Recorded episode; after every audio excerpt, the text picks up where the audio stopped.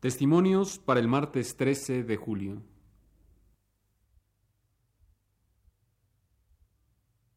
Radio Universidad presenta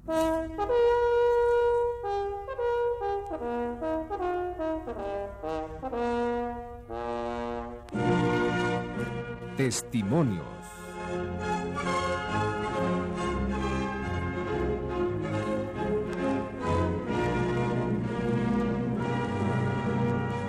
En esta ocasión, Josefina Millán de Solares entrevista a Octavio Paz.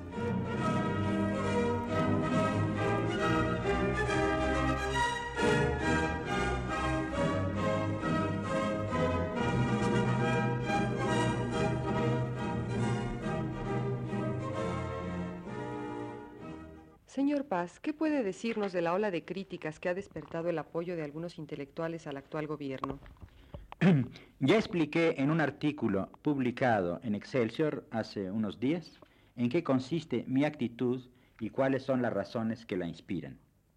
Es verdad que he expresado públicamente apoyo a ciertas medidas recientes del gobierno, tales como la liberación de la mayoría de los presos políticos y la voluntad de entablar un diálogo con la opinión independiente. Pero he subrayado una y otra vez que ese apoyo no era ni podía ser incondicional. Al contrario, es crítico y condicional. Mis opiniones son las de un hombre que vive fuera del sistema político mexicano. Son opiniones independientes. También debo aclarar que yo nunca he dicho que apoyaba al régimen o al presidente total o globalmente, sino, y el matiz es importante, que apoyaba ciertas medidas tendientes a crear las posibilidades de un debate democrático. Es indudable que esas posibilidades, por más modestas y precarias que nos parezcan, existen ahora.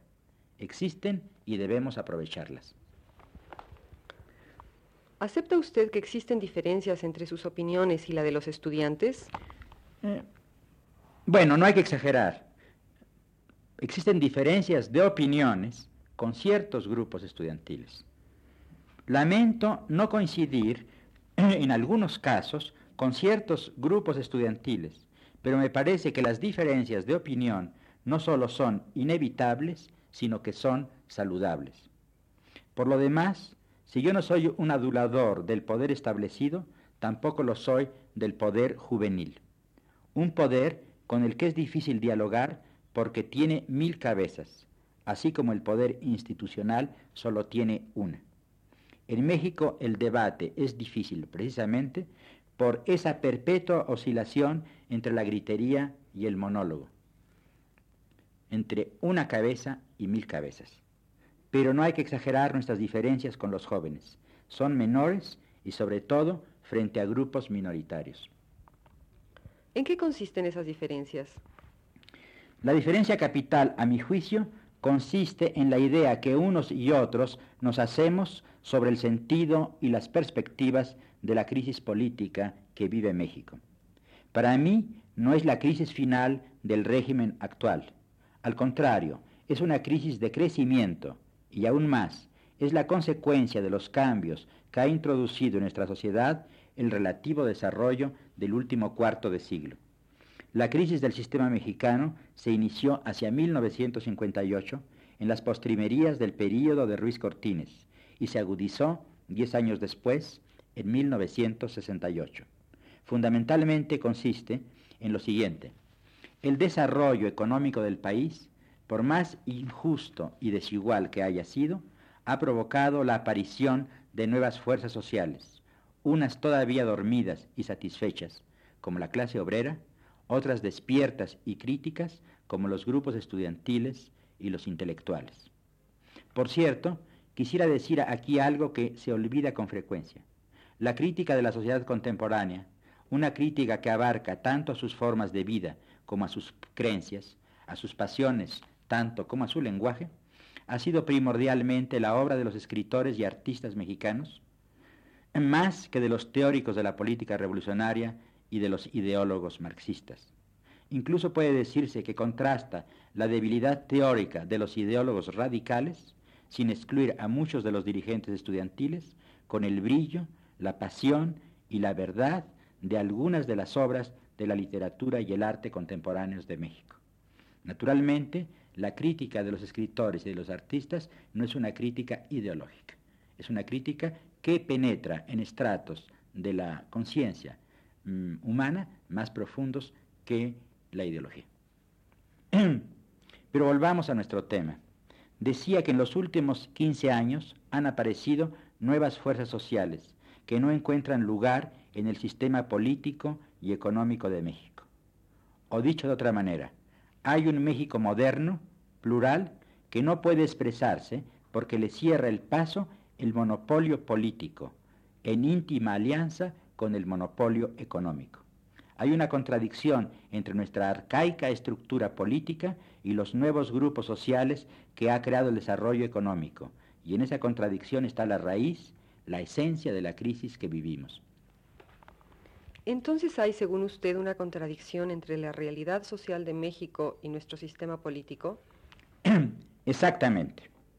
Como usted sabe, el sistema político mexicano es único en América Latina, pero es una singularidad, como me he esforzado en mostrar, por mostrar en postdata y en otros escritos, que comparte con todos aquellos países que en el siglo XX han realizado revoluciones, sean estas socialistas o sin ideología precisa como la nuestra o la de algunos países de Asia y África.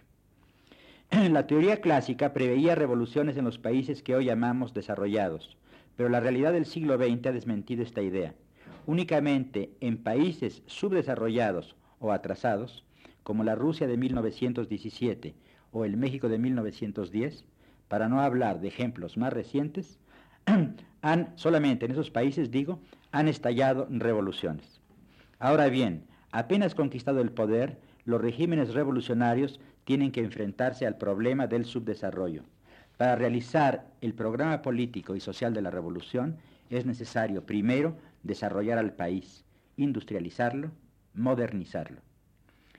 El desarrollo exige, a su vez, acumulación de capital, sea este privado o estatal. Para esto es necesario suspender, así sea provisional y parcialmente, el programa social y político de la revolución.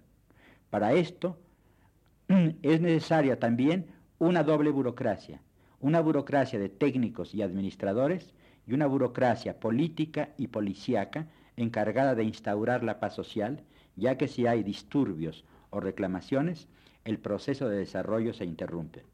La burocracia de técnicos y administradores reintroduce la desigualdad social. La burocracia política suprime la disidencia y la oposición. Y ambas burocracias suprimen a la revolución. Esta ha sido la tragedia de los países que llamamos socialistas. ¿Puede aplicarse este esquema a México? No, el caso de México no se ajusta estrictamente a este esquema. El desarrollo de México fue confiado, en buena parte, a los intereses privados ya ha sido un desarrollo de tipo capitalista. Además, hay otro factor, la influencia decisiva del imperialismo norteamericano que ha deformado nuestro desarrollo y ha contribuido a deshumanizarlo. Pero la burocracia política, el partido en sus tres encarnaciones pseudo-religiosas, nacional, revolucionario e institucional, ha realizado una función social semejante, aunque no idéntica, a la del partido único de otros países. Digo que es semejante, pero no idéntica, porque nuestro partido no es ideológico, es una coalición de intereses. ¿En qué consiste el sistema político mexicano? Es un sistema dual, el PRI y el presidente. Sin el presidente, el PRI no existiría, pero a su vez, el PRI es el sustento social y político de nuestro régimen presidencialista. Todos los presidentes vienen del PRI. El sistema no es democrático, pero nos salvó de un peligro cierto y de un mal general en todos los países de América Latina, con excepciones contadísimas como la de Chile, el caudillismo. Gracias al PRI no hemos tenido dictaduras de tipo personal. Pero el PRI nos impidió la caída en el cesarismo, pero al mismo tiempo nos ató a una estructura burocrática impersonal. ¿Cuándo dejó de funcionar el sistema político mexicano? El sistema mexicano, inventado después de la Revolución, funcionó con cierta perfección durante unos 30 años. Hacia 1958 se inició la crisis, como ya dije, y se agudizó en 1968. ¿En qué consistió la crisis? En algo muy simple.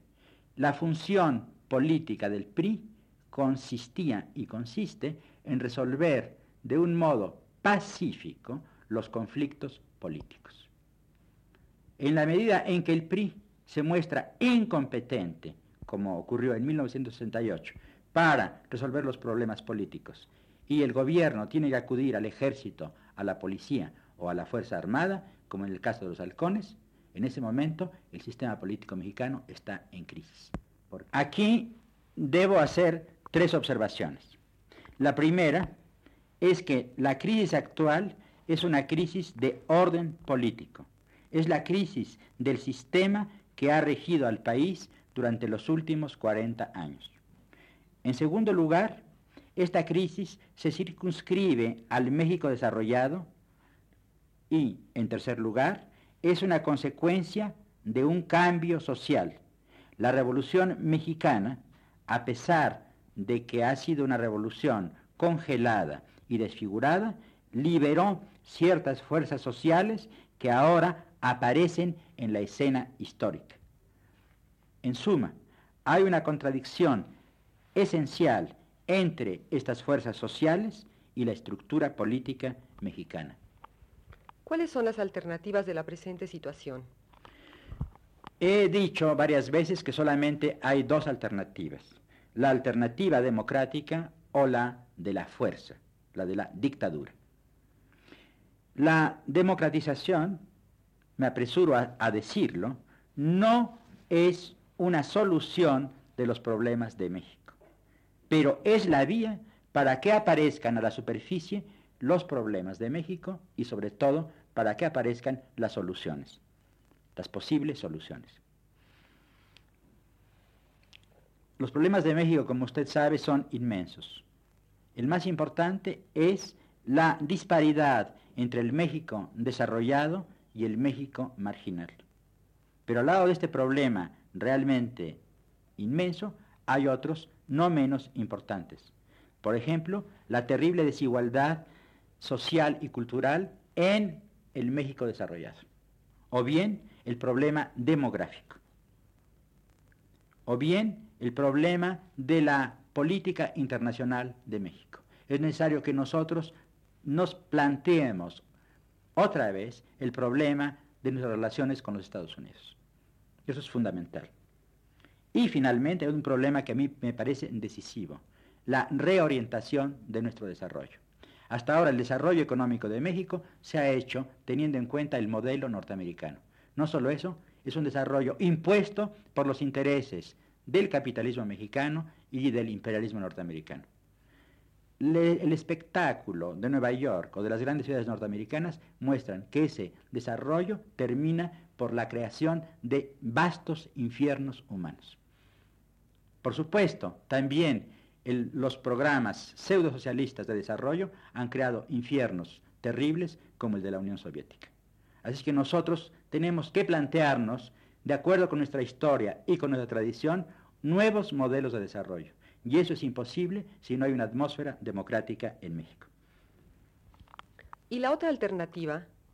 La otra alternativa no es, como mucha gente piensa, la, la alternativa del statu quo. No, es la regresión pura y simple. En 1968 se rompió el equilibrio y desde entonces México está en movimiento. Ese movimiento es continuo e irreversible pero puede ir hacia adelante o hacia atrás. Cada paso que se da hacia la reforma democrática, por más pequeño que sea, nos lleva fatalmente a dar otro paso. Pero al mismo tiempo, cada vacilación, cada pausa, no significan simplemente un alto, sino que se convierten fácilmente en un retroceso. ¿Cómo ve usted el problema inmediato? Estamos viviendo en una pausa. Después de los sucesos del 10 de junio, el presidente le pidió al regente de la ciudad y al jefe de la policía que se fuesen. Un gesto excepcional en todas partes del mundo y en México realmente inusitado. Creo que es la primera vez que sucede. La medida presidencial conquistó inmediatamente la aprobación y la simpatía de la mayoría de la opinión pública. El presidente ganó nuestra confianza, pero nuestra confianza, lo repito, es condicional y es crítica. El presidente prometió una investigación y el castigo de los culpables. Ahora el país entero espera con angustia y con impaciencia conocer los resultados de esa investigación.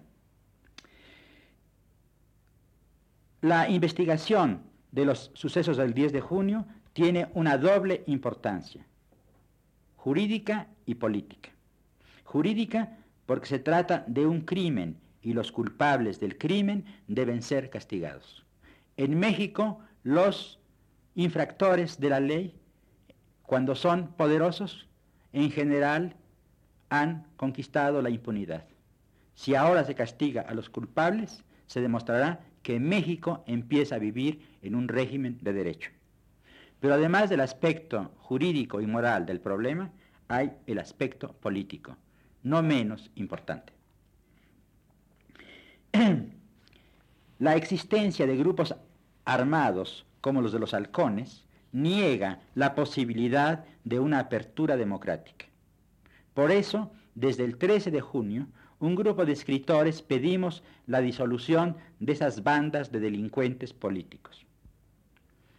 Porque lo que está en juego desde el punto de vista político en México en estos días es saber si la gente puede manifestarse libremente en las calles y sin peligro de ser asesinada por bandas armadas bajo el ojo complaciente de la policía.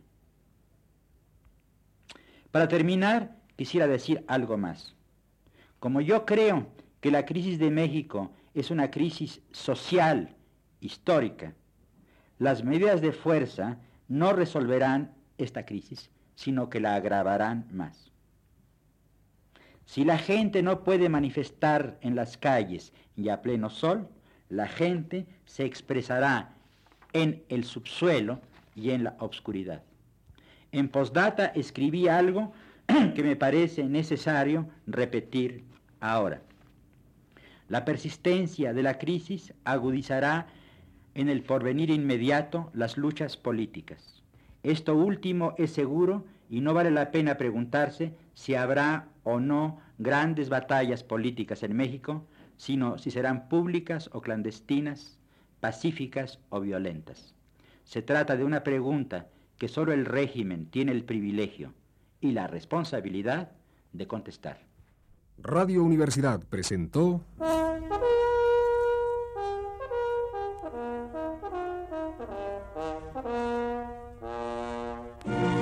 Testimonios.